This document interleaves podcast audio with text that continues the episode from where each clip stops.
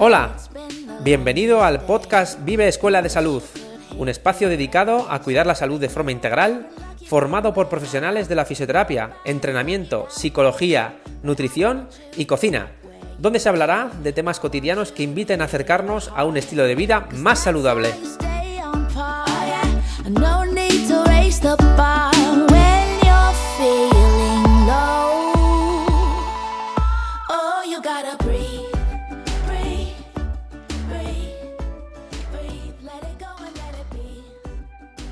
Hola. Bienvenidos a todos a un nuevo episodio de nuestro podcast. Bueno, aquí detrás de los micros, Icharo y Pilar, dos entusiastas de la nutrición y el trabajo en equipo, que un buen día, pues nada, decidieron emprender este nuevo proyecto para haceros llegar información útil y de calidad de la mano de nuestros compañeros y otros profesionales que nos acompañarán eh, para ayudarte a llevar un estilo de vida más saludable.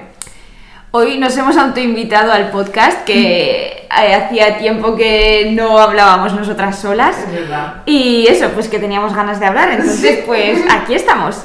Y estábamos entre varias temáticas, pero al final nos hemos decantado por hablaros de un tema que cada día tiene más adeptos, como es la alimentación vegetariana y vegana. Ya sea por razones éticas, ambientales o de salud, la cuestión es que adoptar un patrón de alimentación vegetal tiene cada vez eh, más seguidores.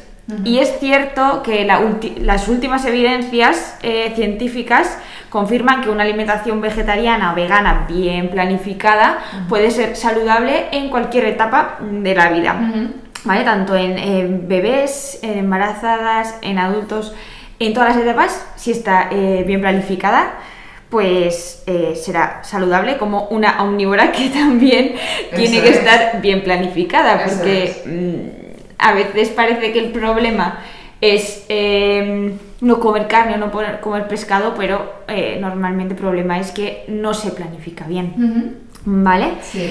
Pero eso, eh, como decía, a veces la transición eh, de pasar de una dieta omnívora o de comer de todo, entre comillas, a una dieta vegetariana vegana eh, puede ser difícil si no se hace de una manera guiada y puede llevar o puede conllevar a determinados déficits. Sí, exacto. Entonces, bueno, por eso en el episodio de hoy mm, nuestra intención es hablaros de los nutrientes a tener en cuenta eh, a la hora de llevar un patrón de alimentación de estilo vegetariano, así como también los principales errores que se suelen cometer en este, cuando queremos cambiar a una alimentación de este, de este estilo, ¿no? Entonces, daremos solución o bueno, trataremos de hacerlo, ¿no? Eh, y bueno, para que descubráis que se puede seguir viviendo y disfrutando de una alimentación, la comida, de la salud, sin necesidad de, de, incluir esas proteínas animales, ¿no? Que, que estamos hablando. Entonces, bueno, mmm, vamos a ello, ¿no, Icharo? Eso es, eso es, porque si os han dicho, sí, estás eh, interesada, interesado de llevar una alimentación vegetariana vegana, y, pero os han dicho que no puedes, eh, que te van a faltar eh, nutrientes,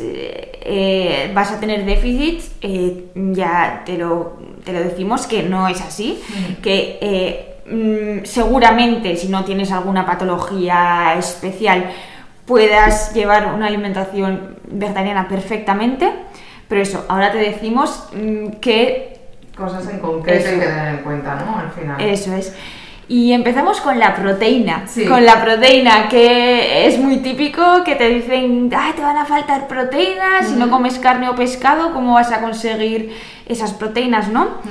Y mm, en la realidad es que con una dieta vegetariana vegana puedes llegar a tus requerimientos de proteínas sin problema, porque tenemos eh, alimentos de origen vegetal que sí tienen proteína de calidad, como son las legumbres, eh, la soja y sus derivados que tienen eh, bastante proteína y de gran calidad, ¿vale? Los frutos secos tienen también en pequeñas cantidades, pero sí que vemos a veces el error de cambiar esos platos de carne o de pescado por pasta, arroz, verduras. Verduras, sí. Eso, quedarse con verduras de primero y verduras de segundo. Total, O total. patatas, ¿vale? Entonces, mm, ahí sí que nos va a faltar proteína.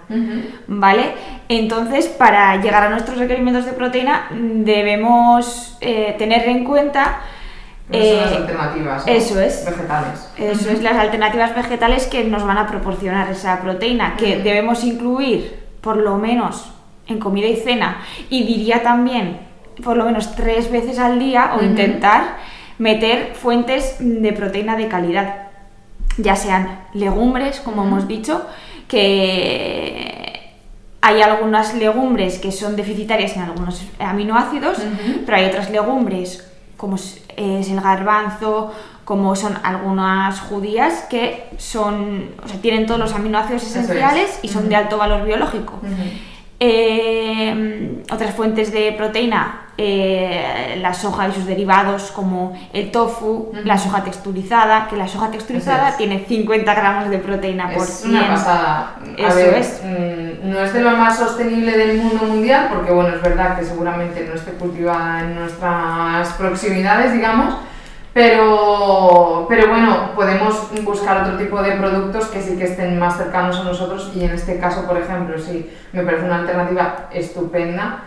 Como, como fuente de proteína es, es genial o sea, Eso es. a nivel y seguro que ya reduciendo el consumo de carne estamos reduciendo mucho El el, impacto. impacto. ambiental, exacto. sí. Eso es. Así que me parece una muy alternativa muy, muy buena. Eso es. Y luego, pues, podemos complementar esa- esas tomas de proteína, pues también con frutos secos y semillas que es. nos aportan eh, proteína. Como normalmente solemos comer menos cantidad de estos, pues la proteína que nos aportan no es muchísima, pero bueno, siempre nos va, Es un nos va a complementar. Eso es. Y luego si se consumen huevos y lácteos, pues también tenemos ahí eh, fuentes de proteína de calidad, ¿vale? Sí. Luego estaría el seitán también, pero con el seitán sí que pasa que la proteína no es de tanta calidad. Eh, de vez en cuando podríamos tomarlo, pero teniendo en cuenta eso, que igual tendremos que complementarlo con ah, pues alguna fuente de o sea, alguna legumbre o así para conseguir una Sí. proteína más completa. ¿vale? Pero Sí. introduciendo estos alimentos a diario no nos va a faltar proteína. No, de hecho es que es eso, si estamos, si anteriormente hemos venido haciendo una alimentación omnívora, porque es lo que normalmente se suele encontrar, ¿no? Eh, eso, al final en tu alimentación incluyes las verduras, sí, esa otra parte de proteína, ¿no? Sí. Y esa otra parte de hidrato de carbono, de fuente más, más, más rica en hidrato de carbono, ¿no? Entonces, que aquí entraría, pues eso, lo que estaba diciendo Charo, ¿no? Eh, eh, tema arroces, pastas, eh, patata y los derivados, el pan, etcétera, ¿no? Entonces, bueno, aquí hablamos de eh, fuentes de proteína. La verdura mm, mm, no- es una fuente de proteína. ¿Dónde están las fuentes de proteína en, en una alimentación normal, no? Digamos, pues están en la carne, en el pescado, los huevos, los lácteos, ¿no? Entonces al final, pues eso, tenemos que pensar en eso y, y bueno, y cómo buscar esas alternativas vegetales como os hemos, como os hemos ido diciendo, ¿no? Y, y eso sería, pero incorporar una buena ración, bueno, unas cuantas raciones al día para, para, para completar ese aporte y evitar el, el, bueno, el, el déficit, ¿no? Al final, es. un consumo bajo, que es Ujú. uno de los errores más frecuentes que solemos encontrar. Sí, y luego hace años se decía también que eh, como las legumbres no tienen proteína completa, Ujú. hay que eh, complementarlo en la misma comida con un cereal Sí. para, eh, para llegar a todos los aminoácidos esenciales y tal. Esto se ha visto que aunque consumas, por ejemplo, lentejas que no tienen todo la- todos los aminoácidos esenciales, no, de- no tienes que comer en la misma comida un cereal, por ejemplo, sino que durante el día, si durante el día pues comes un cereal en otra toma, ya eh, esos aminoácidos se van a complementar. Sí. Por ejemplo, en el desayuno, de las tostadas del desayuno, ¿vale? Luego te comes un plato de lentejas en la comida, pues ya se van a complementar esos aminoácidos del cereal del desayuno con las, eh, Legumbres, las legumbres de la comida, ¿vale? Entonces no hace falta eh, mezclarlo en la misma comida. Si te gusta, perfecto. Si te gusta hacer unas lentejas con arroz, perfecto. Ahí te estás metiendo una proteína completa y adelante, perfecto. Pero si no, si no, o sea, si prefieres comerte las lentejas solas, pues sería también una opción súper válida. ¿vale? Muy Y luego otra cosita aquí eh, en las proteínas, ¿vale? Esto ya sería las personas que eh, de- dejan la leche. ¿vale? Eh, muchas veces dejamos la leche y como sustituto de leche empezamos a tomar bebidas vegetales, ¿vale? Las bebidas vegetales, si son de cereales o de frutos secos, ¿vale? Una bebida de avena, una bebida de almendras, eh, a nivel nutricional no tienen nada que ver con, con la leche. ¿vale? No tienen proteínas o tienen muy poquitas proteínas. Las de cereal van a tener más hidratos de carbono, ¿vale? Las de avena, las de arroz van a tener más hidratos de carbono. Y las de frutos secos pues van a tener algo más de grasa, pero bueno, teniendo, la, teniendo en cuenta la cantidad de frutos secos que suelen tener, pues son eh, prácticamente agua. Sí. Eso. Y la, la bebida vegetal que más se parece a la leche será la de soja, Ujú.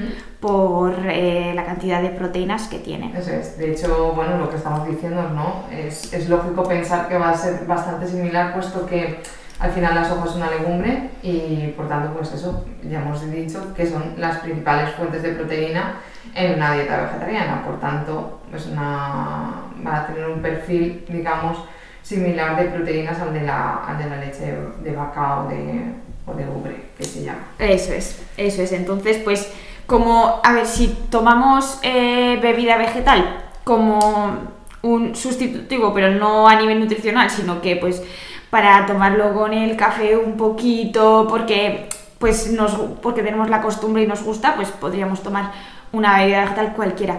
Pero si nuestra intención es sustituirlo a nivel nutricional, ahí sí que deberíamos tomar bebida de soja o buscar otra, otra alternativa. Muy bien. Genial. Bueno, pues si queréis seguimos, seguimos con el siguiente nutriente que este la verdad que es algo bastante importante. Y yo creo que bueno, las personas vegetarianas ya si han buscado información, si previamente se han informado, han investigado sobre cómo, cómo adherirse, ¿no? digamos, a una alimentación vegetariana, seguro que, que lo tienen bastante claro. Y en este sentido es la vitamina B12, Ujú. ¿vale? Eh, la vitamina B12 es una vitamina que generalmente o sea, se encuentra en alimentos de origen vegetal. Ay, perdón, de origen animal, quería Animal. decir. Sí, sí, sí. Y por eso cuando, eh, cuando sustituimos estos alimentos o estos ingredientes en nuestra dieta tenemos que buscar eh, las alternativas vegetales en, en la dieta. Sin embargo, eh, es deficitaria. Eh, las algas, por ejemplo, no son... eh, Una buena no fuente. son una buena fuente, a diferencia de lo que se pueda escuchar por ahí y demás. No, no lo es, ¿no? Entonces es necesario suplementarse con, sería, digamos, el suplemento principal, ¿no? Dentro de una alimentación vegetariana. Sí, y el único necesario al 100%. Sí, ¿vale? Si, si tuviéramos que eh, decir eh, un suplemento necesario Básico. cuando se sigue una dieta vegetariana, la B12. Ujú. Eso lo, lo remarcamos. Sí, sí, subrayado en amarillo fosforito, ¿vale? y, y sí, incluso aunque se siga una dieta ovo-lacto vegetariana, o sea, que se in- incluyas o se incluyan huevos y lácteos, ¿vale? Porque al final se ha visto que no llega a ser suficiente ese aporte. Necesitaríamos muchos huevos y varios litros de leche o de lácteos para conseguir el aporte de B12 diario con estos, con estos alimentos. ¿vale? Entonces al final la conclusión es que además es una, mm, es una suplementación barata, muy económica y que además no es algo que tengas que hacer eh, diariamente, o sea, un suplemento a la semana de unos Eso es. 2.000 Ujú. microgramos es suficiente es. para, para cubrir esas necesidades ¿no? Y evitar pues eso, los, los principales problemas que se ven con, con los déficits, que principalmente pues eso, son a nivel eh, neurológico. ¿no? Eso es. Y eso, eh, en cuanto a la suplementación, si alguien se pregunta, vale, muy bien, me tengo que suplementar, pero ¿qué, qué- qué me compro, vale? Claro. Eh, sería cianocobalamina. Y lo interesante, o una, una dosis de 2.000 microgramos a la semana o eh, 1.000 microgramos dos veces a la semana, ¿vale? Esto sería eh, lo ideal. Alguien puede decir, guau, pero eso es mogollón. Es mucho, pero te- hay que tener en cuenta que nosotros estamos metiendo 2.000 microgramos, pero luego lo que absorbemos puede ser un 10-5%, Ujú. ¿vale? Entonces sí que se ha visto, en los estudios se ha visto que eh, una dosis de 2.000 microgramos a la semana eh, es lo ideal en estos casos. Entonces sería cianocobalamina de 2.000 microgramos o 1.000 microgramos dos veces a la semana. Eso es. Luego, eh, normalmente los formatos, bueno, aquí no vamos a entrar en, en- en- en tipos de suplementos, de tema, pero están en pastillas. Sí. O también los podemos encontrar, por ejemplo, que sería más fácil para suplementar, por ejemplo, un niño, a lo mejor, que decide en la familia es vegetariana, suplementar, eh, bueno, también existen gotas, ¿vale? Entonces, bueno, pues para que sepáis que hay diferentes modalidades, pero bueno, eh, esta sería un poco la, la idea, con, quedaros con la palabra cianocobalamina Eso es. y con la dosis de suplementación, ¿vale? Que puede ser, se- bueno, dos veces a la semana o una vez a la semana. Eso es. Vale. Bueno, el siguiente nutriente que queremos hablar es el hierro. ¿vale? Eh, bueno, partiendo de la base de que tampoco se ha visto que haya mayor incidencia de déficit de hierro o anemias en población vegetariana que en la omnívora. Mm, pero sí que el hierro vegetal es menos biodisponible. Entonces, aquí sería importante eh, en personas que siguen un- una dieta vegetariana o vegana, sí eh, ayudar a que ese hierro vegetal se absorba mejor. ¿vale? Y bueno, primero decir, pues los alimentos eh, vegetales ricos en hierro serían las legumbres, mm, principalmente. ¿vale? Y entonces, ¿cómo podemos ayudar a que ese hierro menos biodisponible se absorba más fácil? Pues tomando vitamina C junto, junto a esa fuente de hierro, ¿vale? Pues si comemos un, un plato de legumbres o comernos algunos vegetales crudos, eh, acompañarlo con una ensalada, por ejemplo, con pimiento rojo crudo que tiene mucha vitamina C, o mm, eh, de postre una naranja, un kiwi, unas fresas, ¿vale? Que tienen vitamina C. Y el vitamina C nos va a favorecer la absorción eh, de esta Del hierro. Luego también el remojo y la, una buena, una larga cocción de, de las legumbres va a ayudar a eliminar far- parte del ácido fítico que también eh, Impide. impide esa absorción de hierro, ¿vale? Y luego también evitaremos alimentos que puedan dificultar esa absorción de hierro, como es el café, el té, ¿vale? Porque sus- el café, la cafeína o la teína sí que pueden... em, Secuestrar, ¿no? eso es, sí, sí. Lo mismo que el calcio. Eso es. El calcio también puede eh, dificultar esa absorción, entonces pues los lácteos, si mejor Separarlos. separarlos eh, en tiempo esa- un poquito, ¿vale? Un par de horas o así. Si, toman, si queremos tomar un café, pues a unas dos horas de, es. de comer las legumbres sería lo ideal. Sí.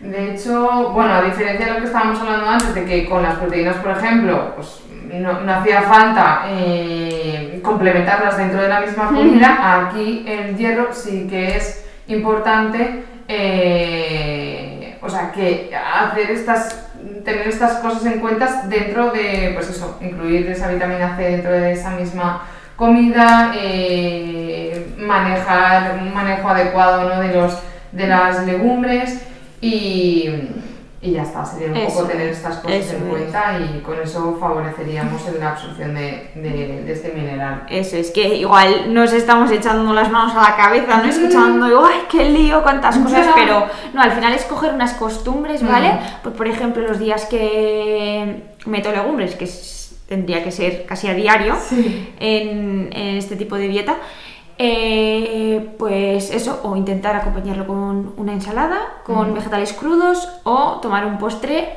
rico en vitamina C, por ejemplo, y luego, mm, como costumbre, de, eh, pues separar la toma de té, café durante las comidas principales, y lo mismo con los lácteos. Y ya teniendo esas tres cositas, pues ya vamos a favorecer, facilitar un poco la- Sí. esa absorción del hierro. Eso es. Muy bien. Em, también otro de los minerales que, bueno, que, puede, que podemos ver dentro de esta alimentación también como, como estaba diciendo Charo, que como secuestrador de, de- hierro, bueno, tenemos el, calcio también, ¿vale? Decir que la leche, bueno, por los lácteos, ¿no? Que son los que como, como pensar en calcio es, se nos viene a la mente Leche. leche, ¿no? Es como directamente. Bueno, pues decir que no, es el- no son los únicos mm, alimentos que son fuentes de calcio, también están, hay muchas legumbres, ¿vale? Frutos secos, eh, el sésamo, ¿vale? Las semillas de sésamo son al final eh, alimentos que aunque los tomemos en menores cantidades, pero tienen, eh, tienen una concentración de calcio bastante, bastante adecuada, ¿no? Entonces, bueno, incluidos a diario, que al final si este, llevamos una alimentación vegetariana, será bastante sencillo incluir mm, frutos secos, eh, semillas, eh, Legumbres. legumbres. mm, prácticamente no creo que haya ningún problema con, con el déficit de calcio, ¿no? Entonces, bueno, eh, aquí decir también, bueno, que es justo el, el siguiente nutriente del que os íbamos a hablar, que es la vitamina D, ¿no? Eso es. que al final para, para poder absorberlo bien necesitamos de esta mm, llavecita, ¿no? Que es la vitamina D. Bueno, Eso es. Entonces, bueno, el calcio, normalmente en dietas vegetarianas no hay problema de calcio. ¿vale? Eh, también habría que separar si es ovolacto o lacto vegetariano o vegetariano estricto, porque bueno, si eh, los ovolactos sí que no, no tienen Exacto, no ningún problema y en, en los vegetarianos estrictos tampoco suele haber por, por eso de que hay alimentos que hay otros alimentos que tienen calcio. ¿Vale? Y eso, bueno, lo, eh, lo que decías también, para una buena absorción de calcio necesitamos vitamina D. Y bueno, ahora la vitamina D está de moda, yo creo, ¿eh? Vamos, con esto del COVID y todo lo que se ha visto que el papel de la vitamina D que está ejerciendo en, en nuestro, ya no solo a nivel óseo, ¿no? Que es lo Mm. que pensamos, enseguida nos viene la vitamina D y pensamos en huesos, en dientes y tal, pero no pensamos en el sistema inmunitario, por ejemplo, no pensamos en el tracto, en el sistema digestivo, pues ahí también tiene papel Tiene papel importante. importante. Bueno, sí. Esto ya, eh, bueno, se está viendo que hay déficit general de vitamina D, no solo en las personas que sigan eh, una alimentación vegetariana, sino que en general hay déficit de vitamina D. ¿Y la vitamina D cómo lo podemos obtener? Pues principalmente por exposición solar. ¿Vale? Eh, sí que es em, la vitamina D lo sintetizamos eh, a partir de la exposición solar y luego sí que hay alimentos como los lácteos enteros si se consumen, claro, los lácteos enteros eh, y en una dieta omnívora también el pescado, los pescados grasos sí que tienen vitamina D. ¿vale? Pero principal fuente sería la exposición solar. Pero eh, hay muchos factores que pueden afectar esa síntesis endógena. ¿vale? Aunque ah, pues la exposición solar, según el sol, eh, en qué latitud, Latitud, está, eh, si... El nivel de contaminación, de ambiental, eh, no es lo mismo el sol que te va a dar en la ciudad al que te pueda dar en el campo. En el campo, las cremas que nos ponemos Eso es, los en protectores. la piel, todo eso va, mm, va a dificultar Mm. eh, esa síntesis endógena de vitamina D. Mm. Eh, también se ha visto pues eh, factores como edad influyen eh, en esa síntesis. Entonces no podemos saber cuánto tiempo debemos exponernos, exponernos al sol para sintetizar suficiente cantidad de vitamina D. Eh, es difícil. Es complicado. Sí, entonces lo mejor es valorar, hacerse analíticas es. y ver si eh, se necesita suplementación o no, Sí. ¿vale? Mm. Pero eso, o sea, si se sigue una dieta vegetariana estricta, eh, la única fuente sería exposición solar. Sí. Ah, sí, Sí, exacto. sí, porque sí. o sí, sí. lacto-vegetarianos sí que Mm. tendrían eh, los lácteos enteros, que muy importante que sean enteros para... Porque es, eh, la vitamina D es eh, una vitamina liposoluble que se, está en la grasa. Entonces, eh, eso, en o lacto-vegetarianos lo tendríamos en, en los lácteos enteros, pero los vegetarianos estrictos, eh, pues más igual en alimentos fortificados, Sí. en vitamina D, pero aparte de eso, la única Fuente sería la exposición solar. Sí. Entonces, pues por lo que hemos comentado de que es difícil eh, determinar cuánto tiempo de exposición necesitamos, sí que sería importante hacer analíticas. Sí, además, eso, en caso de necesitar la suplementación, no es una suplementación ni cara, ni... Y bueno, y tenemos fuentes vegetales de suplementos, o sea que no habría ningún problema en encontrar en este sentido la vitamina D y, y además en, en dosis seguras, ¿vale? No hay, no hay ningún peligro de, de, tox- de toxicidad ni nada por sobredosis porque se han hecho estudios con dosis em, máximas y, y no sé, y no hay, no hay problema en ese sentido. Muy Eso bien. es.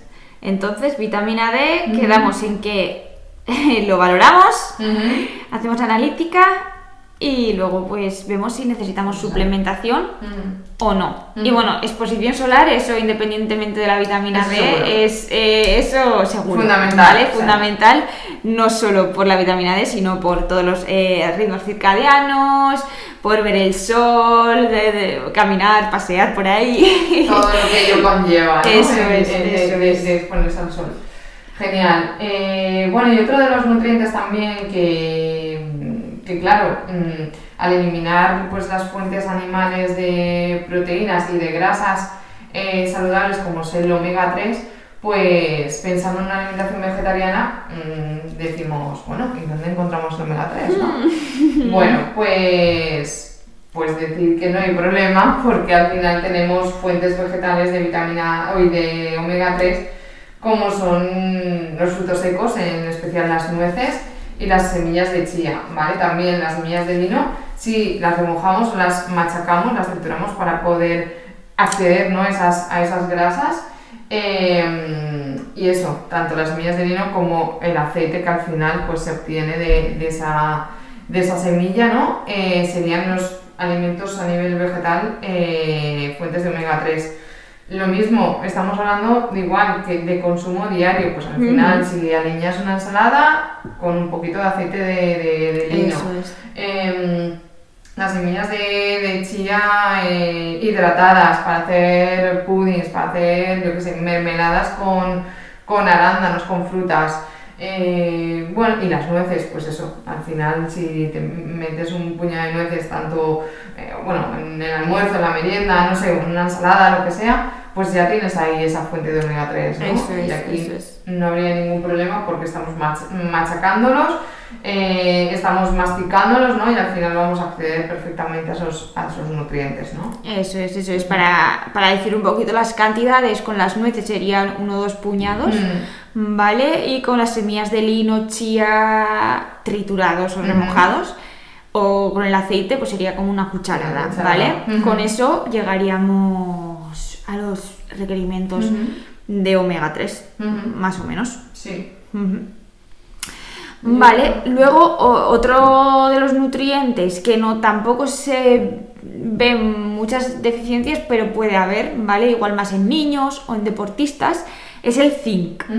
¿vale? Y el zinc eh, lo podemos encontrar en legumbres y cereales integrales, pero con eh, también aquí sería importante el remojo, la cocción, la fermentación para em, desactivar bueno, o eh, eliminar ese ácido fítico que va a interferir en la absorción del zinc. ¿vale? Eh, y eso pues tenemos en legumbres y cereales integrales y también están en semillas de calabaza, semillas de sésamo y los frutos secos. Y luego lo- en los lácteos también habrá, ha- hay zinc, pero los lácteos si se consumen pues también son una buena fuente de zinc. Y teniendo en cuenta lo que lo- el remojo eh, y una buena cocción, podemos llegar, o sea, podemos obtener ese zinc bien. Sí, estupendo.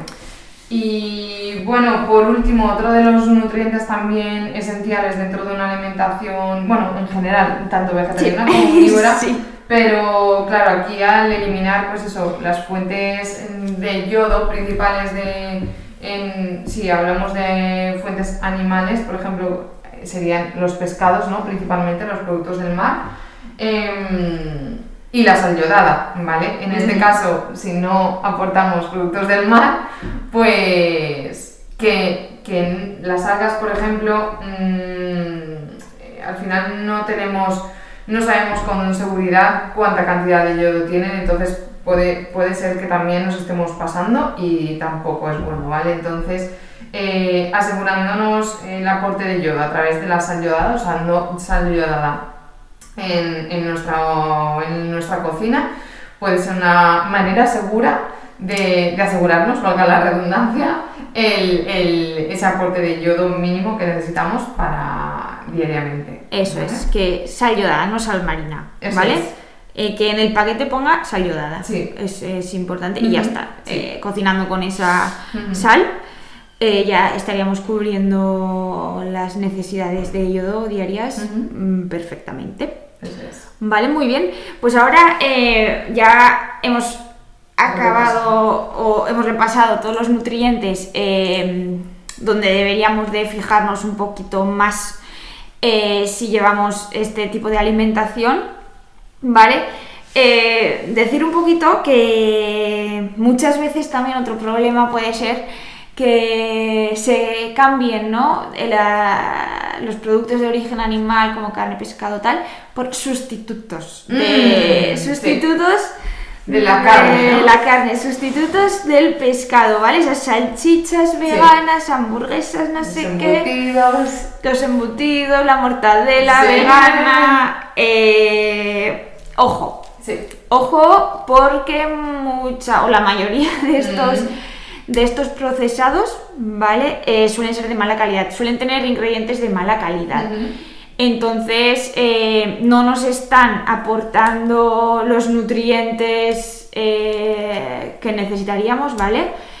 Entonces, o para conseguirlo necesitaríamos mucha cantidad de ese producto. Yo lo es. pienso, o sea, lo que estás diciendo, pues eso, en las, en las mm, hamburguesas vegetales, ¿no? Ujú. Que al final sí, tienen, pueden tener algo de legumbre, pero seguramente van a ser muy distintas a las que puedas hacer tú en casa con tus legumbres de cocidas y, y demás, ¿no? Y, y al final, pues eso, que son productos elaborados que no solo llevan legumbres, que al final para conseguir eh, la textura, el sabor, tal cual, tienen que mezclar pues con otros almidones, etcétera, ¿no? Eso es. Mucha sal también eh, eh, se puede ver en nuestros productos, ¿no? sí, sí, eso. Suelen tener muchos almidones. Mucha sal, muchos aditivos, a veces grasas también, bastantes gra- Sí. grasas. Entonces, a ver, sí que hay, sí que hay buenos procesados, pero no son la mayoría. La mayoría suelen ser bastante de mala calidad. Entonces, eh, claro, pasar de una alimentación omnívora donde estás comiendo eh, pues pescado fresco o congelado, ¿vale? Eh, alimentos reales o alimentos. Pasar a comer estos procesados, mm, pues no te va a hacer ningún bien. ¿vale? Estos sustitutos no son sustitutos eh, y no suelen ser de, de calidad. Entonces, sí que eh, aquí tendríamos que hacer un trabajo de, ¿vale? Si queremos puntualmente eh, mm, pues tomar estos sustitutos o estos procesados, pues intentar buscar aquellos que de mayor calidad o que tengan unos, unos ingredientes de mayor calidad, ¿vale? Y luego eh, empezar a, hacerlos en casa o Sí. intentar, ¿vale? Eh, pues, por ejemplo, si, nos, si queremos hacer unas hamburguesas, pues intentar hacer unas hamburguesas vegetales caseras, que al principio puede parecer que es muy difícil, pero la realidad es que eh, una vez que te pones, se hacen súper fácil y que puedes eh, un día invertir un poquito más de tiempo y congelarlos, por ejemplo, ¿vale? Hacerte Incluso puedes, no tienes que cocer ni tú, tú las legumbres, puedes abrirte un bote de garbanzos, por ejemplo, y hacerte unas hamburguesas de garbanzo y congelarlas. Y ya los tienes, pues ya es sacar Listos para y consumir. punto, Sí. por Sí, ejemplo, sí. ¿vale? Sí. Entonces, eh, eso, la cocina, el aspecto culinario lo veo bastante importante también en este tipo de alimentación. Sí, sí. Ya lo es para, bueno, porque al final la salud empieza ahí, ¿no? Eh. Bueno, empieza eligiendo En buenos sí. alimentos, ¿no? Eso es. Eh, pero luego sigue en la cocina para transformar esos alimentos en, en- en- en comida, ¿no? En alimentos comestibles, Sí. digamos. Entonces, al final, eh, invertir un poquito en la cocina siempre, siempre va a ser bueno. Eso es. Entonces, bueno, eh, animaros a ello y, y ya está. Y, si- y hablando un poco, reflexionando sobre estos productos, al final, si dentro de una alimentación saludable, omnívora, digamos, ya no son recomendables, Lo o- mismo. No, no lo van a ser en, en una alimentación vegetariana. Por Exacto. tanto, hay que eh, ir reduciendo ese, ese, ese hábito, ¿no? Cambiar ese hábito por, por otros más saludables y, y- y valorar en general la alimentación para buscar una, una más, mm, más adaptada, ¿no? Más Eso es. adecuada. que como siempre decimos que, que puntualmente no, Mm, no te van a hacer sí. ningún mal, ¿vale? Mm. Si tu alimentación eh, global es saludable, pues que puntualmente que metas unos procesados no te va a hacer ningún Sí. mal, pero que no sean eh, a diario. ¿vale? Para diario vamos a encontrar otras las fuentes como eh, las legumbres, los derivados de la soja, eh, pues cereales de calidad. ¿vale? Es. Y luego, pues estos, prepararlos de distintas formas, ¿vale? Pues un día te puedes comer un guiso de garbanzos, al día siguiente te puedes hacer unas hamburguesas de lenteja, al día siguiente unos falafel, eh, otro día pasta de lentejas. ¿vale? Otro día hummus, Bueno, e ir alternando un poquito, es que se pueden hacer... infinitas realmente. Eso Lo es. único que nos faltará quizás será esa creatividad, ese, ese conocimiento ¿no? al final para, y una buena planificación para saber que lo que, tienes que, lo que tenemos que comer cada día y, y ya está. Eso es. Muy bien. Sí. Y luego, eso, por último, otro problema que puede haber más, mm, esto igual es más en deportistas o en niños adolescentes que tengan, em, eh, que necesiten mucha energía, ¿vale? Puede haber una un déficit de energía o una baja de densidad de energía por el por la mucha fibra que puede tener una alimentación vegetariana, ¿vale? Porque estamos hablando de eh, legumbres, de cereales, eh, Frutos secos. frutos secos, semillas, que son alimentos con mucha fibra. Sí. Entonces, eh, pues esta población con requerimientos un poquito más elevados de energía sí que puede sufrir que no puede llegar a consumir tantas calorías Mm. por, el- por la fibra Sí. que tienen eh, estos alimentos. Entonces, en estos casos, pues sí que igual tenemos que tirar un poco más a los a cereales refinados, a mm, legumbres Peladas, peladas, ujú. en crema, hummus. Y eh, base a, a- a- al- a la capacidad saciante, ¿no? De esta, Eso de es. esta fibra, ¿no? Eso es, porque está, claro, tú mm, pues si estás comiendo, comiendo mucha fibra, puedes saciarte y no poder llegar, Claro. llegar a consumir todas, toda la energía que necesitas. Sí. Entonces, ahí pues sí que podríamos utilizar eso, o cremas de frutos secos, o vale, pero esto ya sería una población con requerimientos un poquito pues, más elevados. Pero en población general no creo que no, no hay este problema. Ujú. Mm. Genial.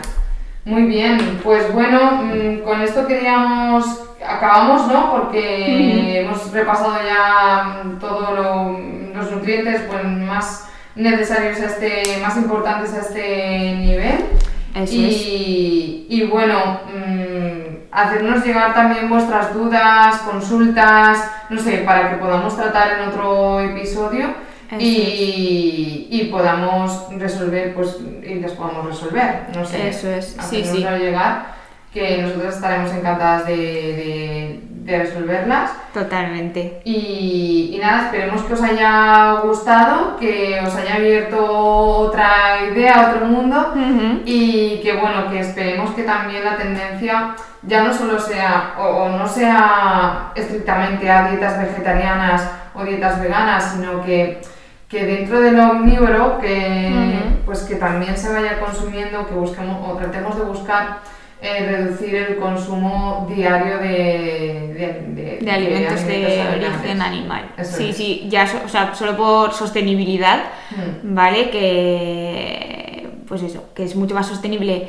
Ujú. la- los alimentos de origen vegetal, entonces lo que dices, aunque no sea eh, estrictamente Ujú. una alimentación vegetariana o vegana, sí que pues incluir eh, o reducir un poquito ese consumo de Sí. animales, pues yo creo que va a ser beneficioso Sí. mm, principalmente para, para el planeta. Eso es. Sí, sí. Pues sí.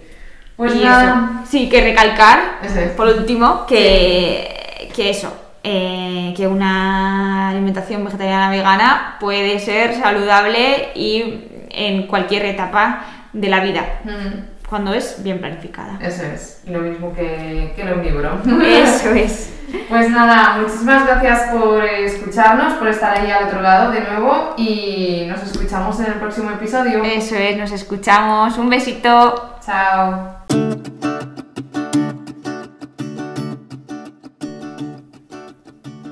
Bueno, y hasta aquí el episodio de hoy.